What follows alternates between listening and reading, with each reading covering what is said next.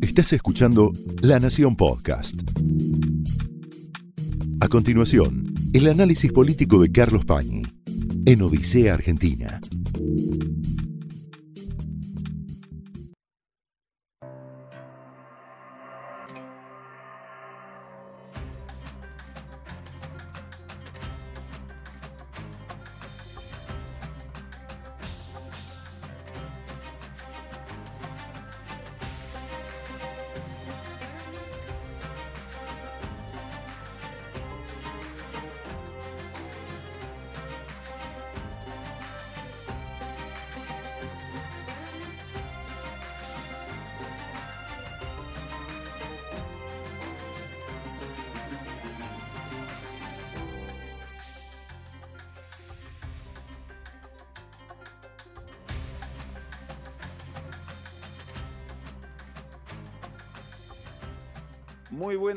Bienvenidos a Odisea.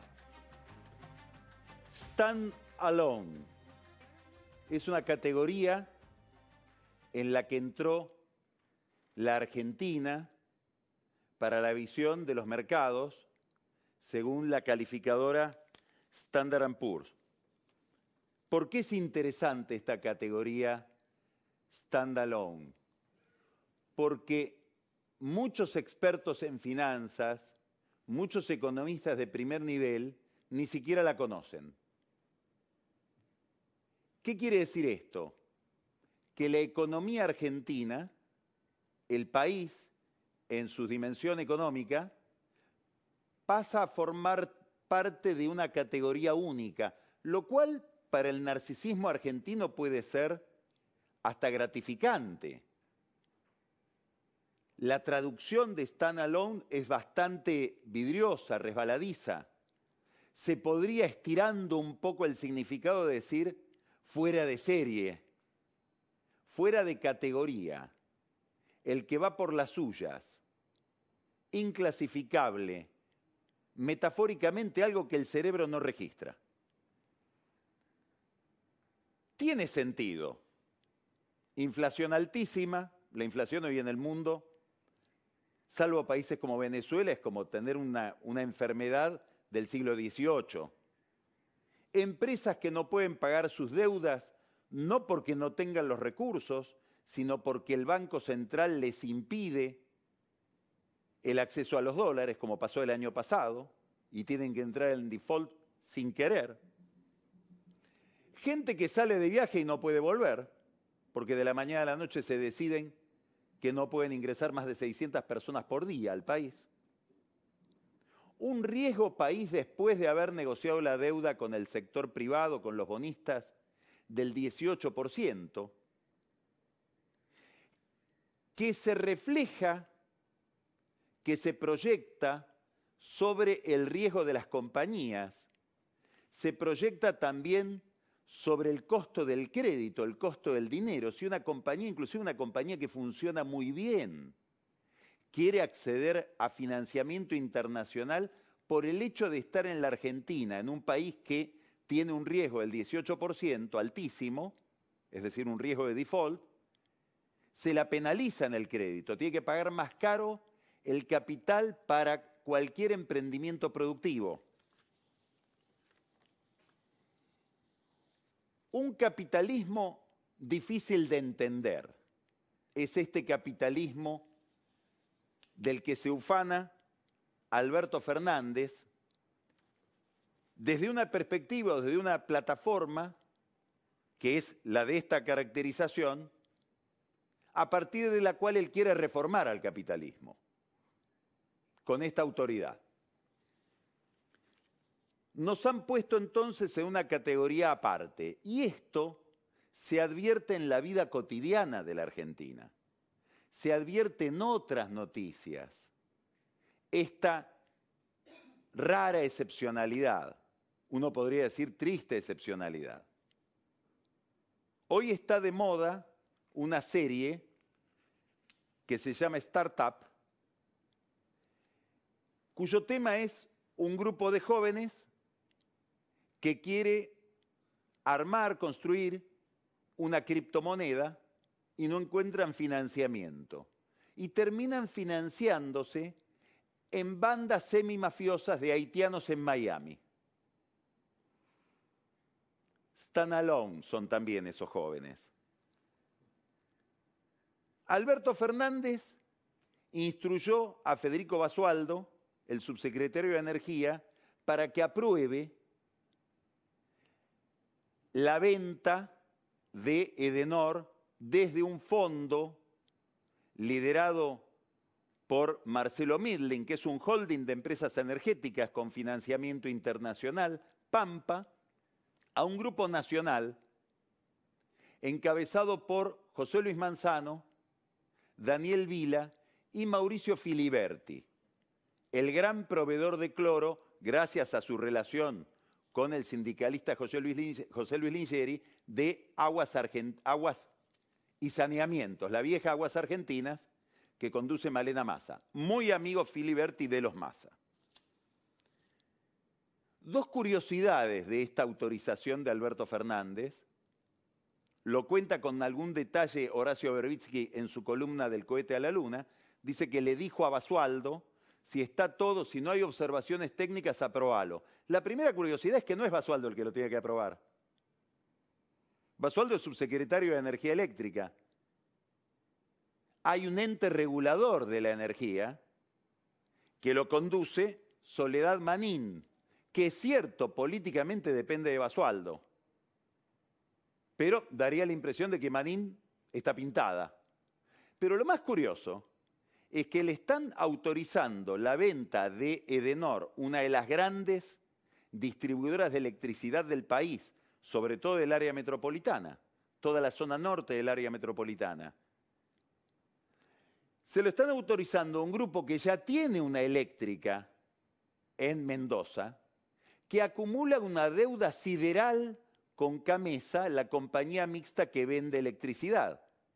Y uno podría decir, bueno, la deuda esa se justifica en que el Estado no le permite aumentar las tarifas a las distribuidoras eléctricas. Entonces se dan vuelta y le terminan debiendo al que les provee el producto, porque no le permiten aumentar el precio a los consumidores. Daría la impresión de que no es así en este caso, porque la tarifa en Mendoza no está atrasada. No ha habido esa dificultad para aumentar tarifas.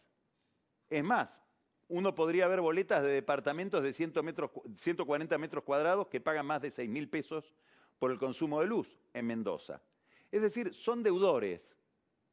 Este es el capitalismo de Alberto Fernández.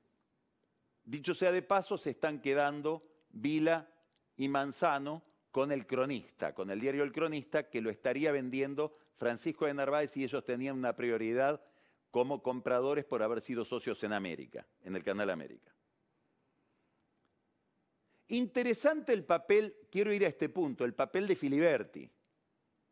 La de Filiberti es una fortuna hecha con el Estado y hecha en relación con un sindicalista, José Luis Lingeri.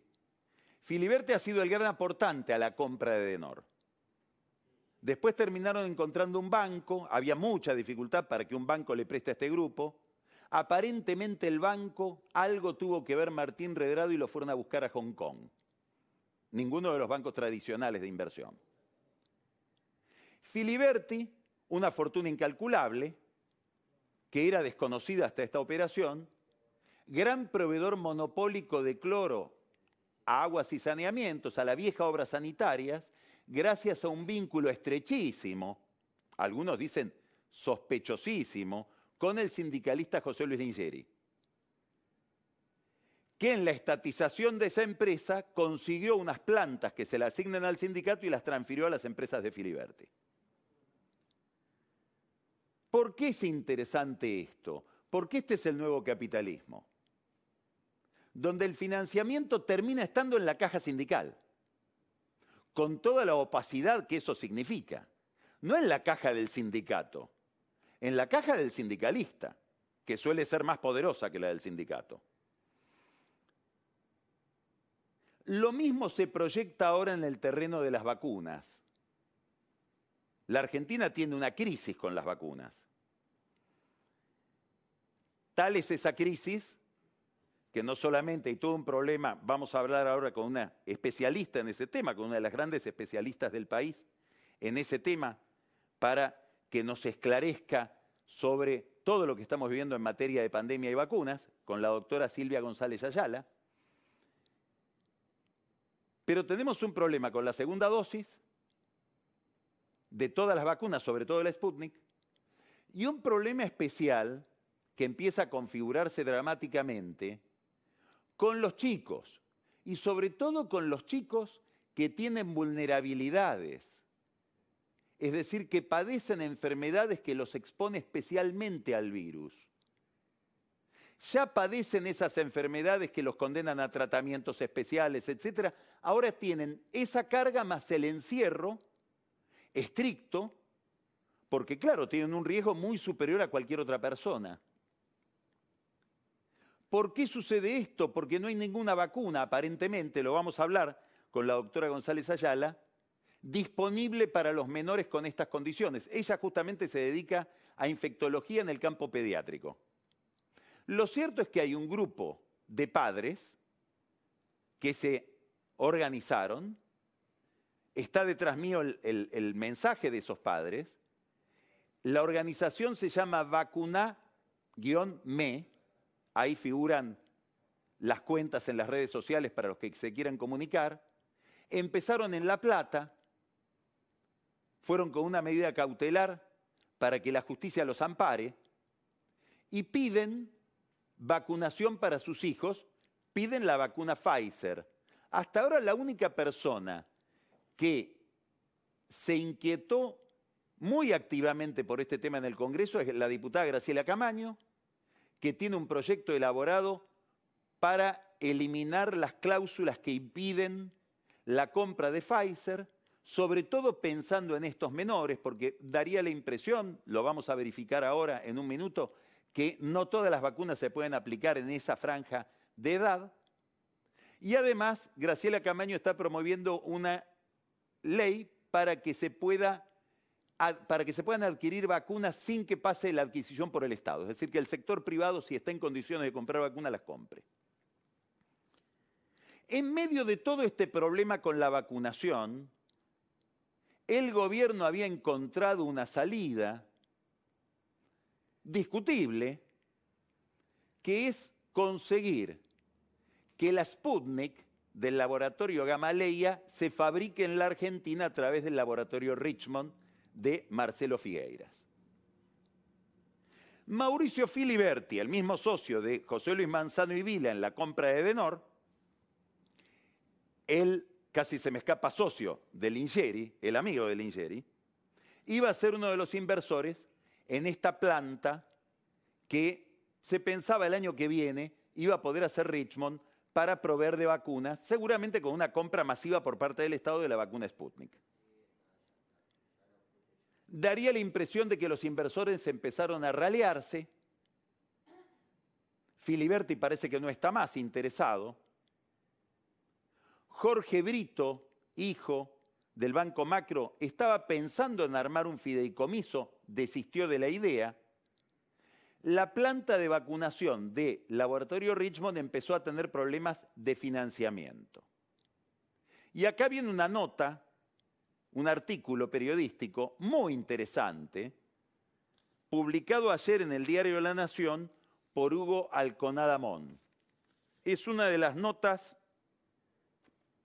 llena de información a las que nos tiene acostumbrados Hugo Alconada, donde publica que finalmente Marcelo Figueiras del Laboratorio Richmond termina cayendo en manos de Ricardo de Presbíteris, que aportaría a la creación de esa planta para fabricar las vacunas 16 millones de dólares.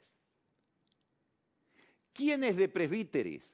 Es el dueño de una empresa de recolección de basura, ligadísimo a Hugo Moyano, tanto que cuando algunos municipios del conurbano bonaerense en algún momento intentaron estatizar, abrazados a la doctrina estatista de muchos peronistas, el servicio de recolección de residuos, ahí donde lo prestaba Covelia, los camioneros de Moyano iban contra el intendente para favorecer el negocio de Despresbíteris y Covelia. El vínculo es tan estrecho que de fue investigado en Suiza por la presunta circulación de dinero negro ligado a Moyano. Cuando se inició esa investigación, gobierno kirchnerista, Moyano amenazó con un paro que iba a terminar con todo en la ciudad de Buenos Aires. Hay una lupa enorme sobre de presbíteris en los Estados Unidos por estas opacidades. Gente que conoce muy bien este ambiente de la recolección de residuos, el mundo de Moyano dice es lo más pesado, escuche, ¿eh? Es lo más de presbíteris, es lo más pesado del mundo de la basura. Es más, se preguntan, ¿cómo es que Figueiras cayó en manos? ¿No lo googleó? ¿Alguien se lo impuso?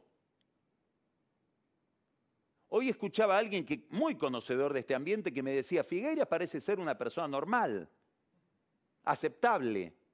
¿Tendrá el carácter para dominar a De Presbíteris, que es inmanejable? Preguntas que se hace gente que conoce muy bien este ambiente de la basura, no de la vacunación. Quiere decir que la producción de vacunas en la planta más importante a la que apostaba el gobierno para resolver el problema de la vacunación, por lo menos el año que viene, cae en manos prácticamente que de Moyano. Alguien podría decir, bueno, es la vacuna rusa, nos miramos en el espejo de Rusia, capitalismo de amigos. No, hay un error. En Rusia hay capitalismo de amigos. En Rusia hay un autoritarismo probablemente de los más drásticos, draconianos, temibles del planeta. Pero es un autoritarismo con rumbo es un autoritarismo con cierta eficacia económica. Hay una persona en Rusia extraordinariamente ligada a Vladimir Putin, que se llama Elvira Naviulina, es la presidenta del Banco Central, que fue consagrada la banquera internacional del año, la banquera central del año, en dos oportunidades, una por la revista The Banker, la otra por Euromoney, que es otra revista dedicada al mundo de las finanzas y del mundo de la banca. ¿Por qué? Porque bajó la inflación,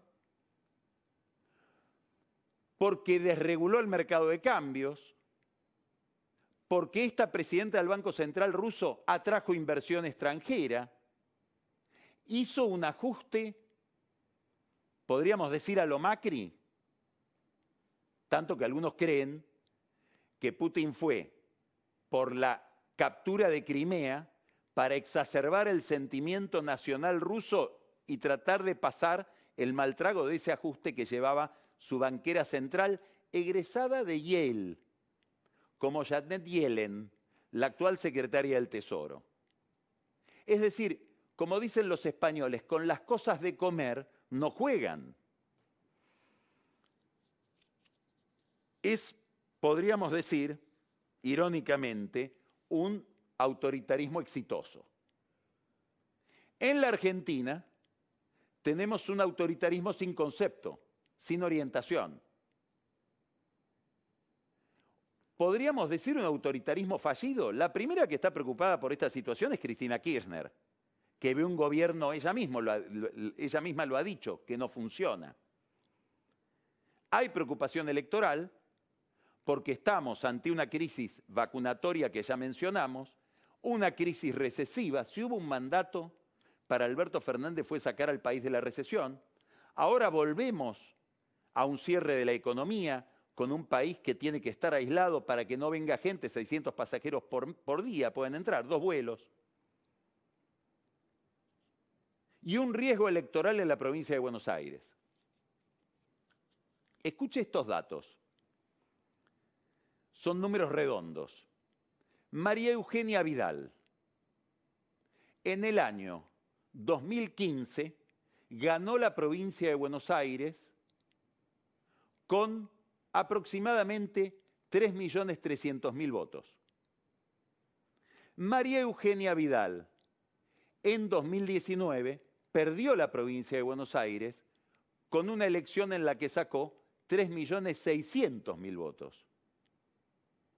Estoy simplificando mucho los números, pero hubo una diferencia entre el 2015 y el 2019, donde ella saca en el 2019 300.000 votos más. Pierde en el 19 con más votos que en el 2015 cuando gana. ¿Por qué? Porque en el 2015 competía como candidato a gobernador Felipe Solá, que sacó 1.700.000 votos. Por eso hoy hay un problema enorme en la política argentina bonaerense, y es un problema sobre todo para el gobierno, que es quién le habla al desencantado, ya no de Macri, de Fernández. Hay un desprendimiento del universo electoral del Frente de Todos, de desencantados que no quieren ir a Macri, no quieren ir a Juntos por el Cambio, pero tampoco quieren seguir votando la opción Alberto Fernández, Cristina Kirchner que votaron en el 2019.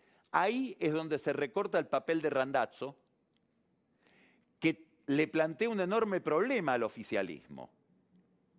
Tanto que hay vecinos de la Recoleta que juran haberlo visto a Randazzo hoy a las 12 y 25 del día salir de la casa de Cristina Kirchner.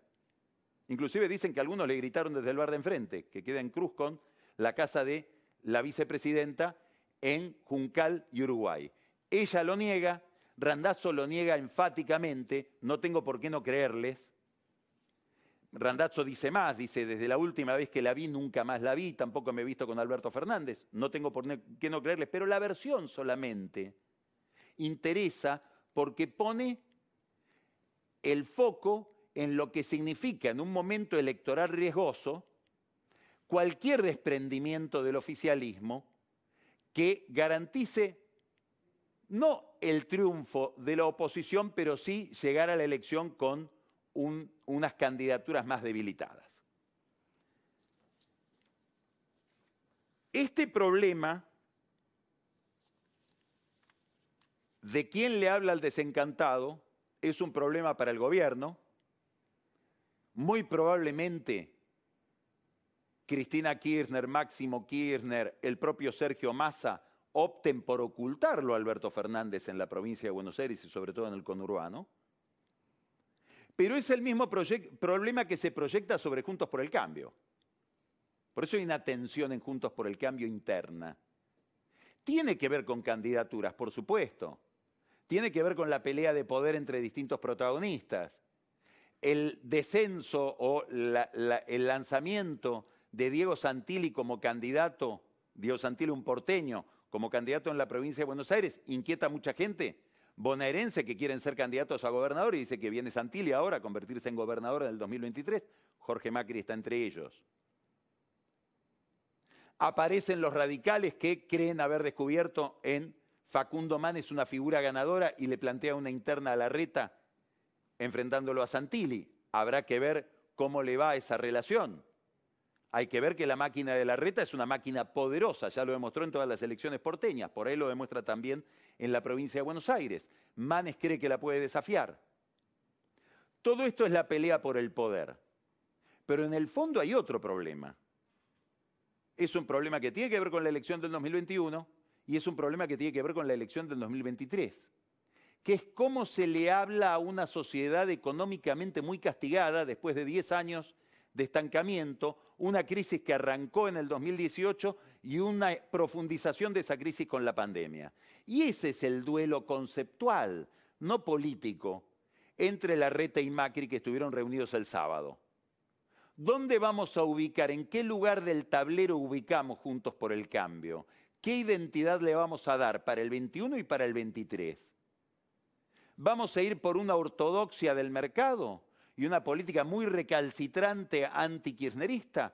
¿O vamos a ir por una posición más peronoide, más productivista, más parecida a lo que puede ser Randazzo?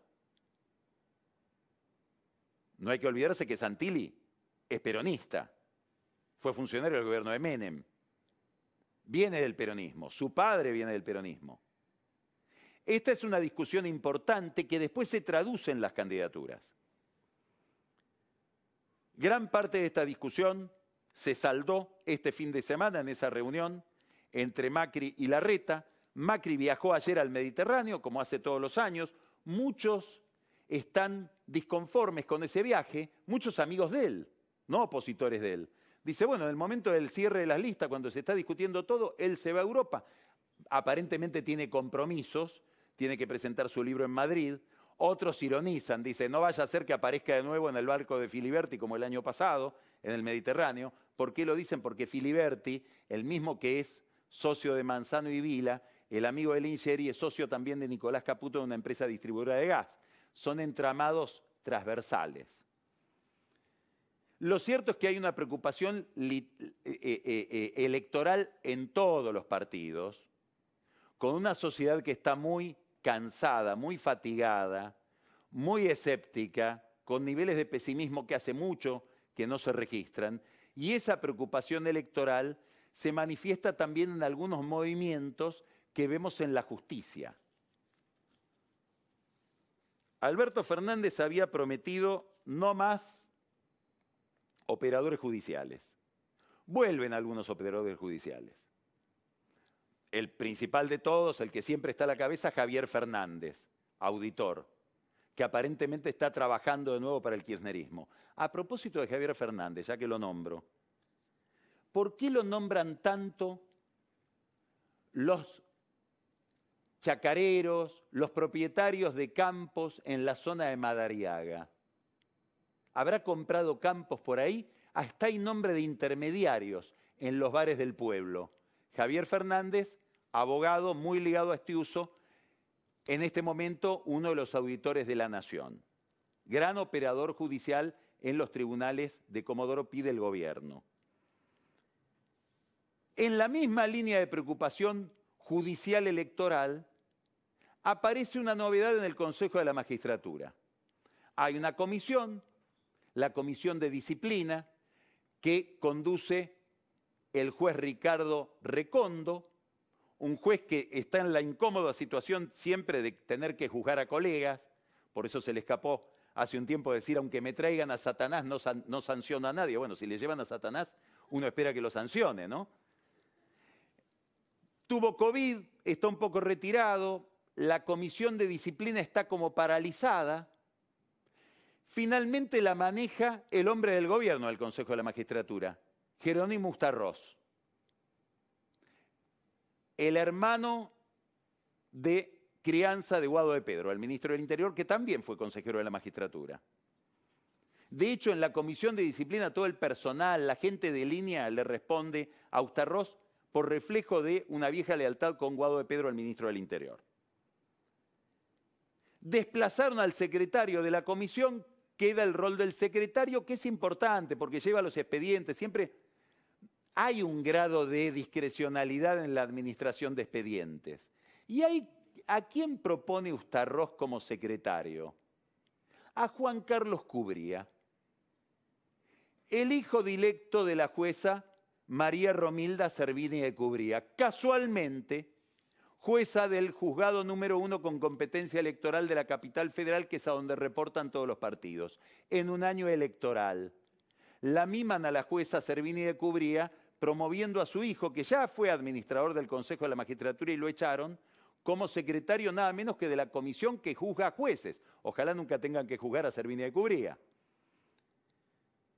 Interesante esto porque Servini de Cubría es la que lleva una de las causas en las que más expectativa tiene el kirchnerismo en relación con Macri, que es la de la mesa judicial. Recordar el pedido de asilo de Fabián Rodríguez Simón en Uruguay por sentirse hostigado por la jueza Servini de Cubría, a cuyo hijo ahora el kirchnerismo quiere premiar en el Consejo de la Magistratura nombrándolo secretario de una comisión importante. Esa comisión tiene algunas causas relevantes en tratamiento que están detenidas justamente porque está como paralizada la comisión, es la comisión encargada de juzgar la calidad de los jueces, de eso estamos hablando, ¿eh? en un país donde la justicia está impugnada. Una de las causas que está demorada es la, la causa donde se investiga al juez de Mendoza, también con competencia electoral, muy ligado al PJ mendocino desde hace 15 años, Walter Bento, a quien se lo investiga en una causa penal por estar ligado a una asociación ilícita y por reflejo se lo juzga también o se lo investiga en el Consejo de la Magistratura. Aparentemente alguien intervino al teléfono, le pidieron el teléfono a Bento, él ahora reclama que eso violó su derecho de defensa, etc. El teléfono de Bento era un festival de comunicaciones, contactos, mensajes muy poco edificantes. Y la otra causa importante que hay en la comisión de disciplina es la del juez Villena, Federico Villena de Lomas de Zamora.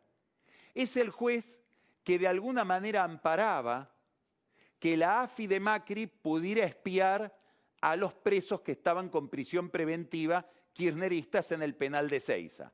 Se los filmaba, se los grababa, todo con la excusa de estar filmando y grabando a un narcotraficante que pusieron ahí aparentemente para poder filmar al resto y a investigar al resto, inclusive las conversaciones que son sagradas entre algunos presos y sus abogados. Villena, íntimo amigo de Silvia Magdalani, la número dos de la AFI de Macri. Todo esto está en la justicia, obviamente. ¿Cuál es la causa en la que se lo juzga a Villena? En el Consejo de la Magistratura, en la que se lo pretende investigar. Un allanamiento donde entra la policía y encuentra 400 mil dólares en la casa de alguien que presuntamente era narcotraficante. Y una chica que dice, esa plata es mía, no es del narcotraficante con el que estoy acá en este departamento. Villena subroga esa causa y en 24 horas, un sábado, aparentemente de esto se lo acusa, sin mirar el expediente, le devuelve los 400 mil dólares a la chica. ¿Cómo se llama la chica? Karina Moyano. Es la hija de Hugo Moyano, quien para relativizar el problema dijo, eran dos mangos. Moyano, el de los dos mangos, nos va a dar las vacunas. Empezamos Odisea, vamos a hablar con la doctora Silvia González Ayala, es profesora titular de la Cátedra de Infectología de la Facultad de Medicina de la Universidad Nacional de La Plata. Es infectóloga enfocada en infectología pediátrica, es una gran conocedora del mundo de las vacunas y por lo tanto del mundo de la pandemia. Después vamos a recibir a Pancho Olivera, que nos va a hablar de todo este enredo de los viajes, de un país aislado desde el punto de vista de la aeronavegación, y escúchelo bien, mírelo bien a Daniel Vilota, porque trae una historia siniestra de toma de tierras en una provincia siempre complicada, Tucumán. Stand alone. Nos pusieron en esa categoría misteriosa. Nos va a explicar qué significa eso Marcos Buscaglia. Y después vamos a hablar con Camila Perochena, que trae para nosotros, como siempre, el espejo de la historia, de algo que no sé si tendrá que ver con la actualidad. Nos va a contar la historia de presidentes títeres. Y no se pierda, por favor, el whisky. Vamos a estar ahí con Daniel Vilota asistiendo a un lanzamiento en el Centro Cultural Kenan de Carola Gil y un cineclub. Las primeras películas que lanza el Kenan ligadas a un protagonista central de la vida pública argentina del oficialismo. Empezamos Odisea.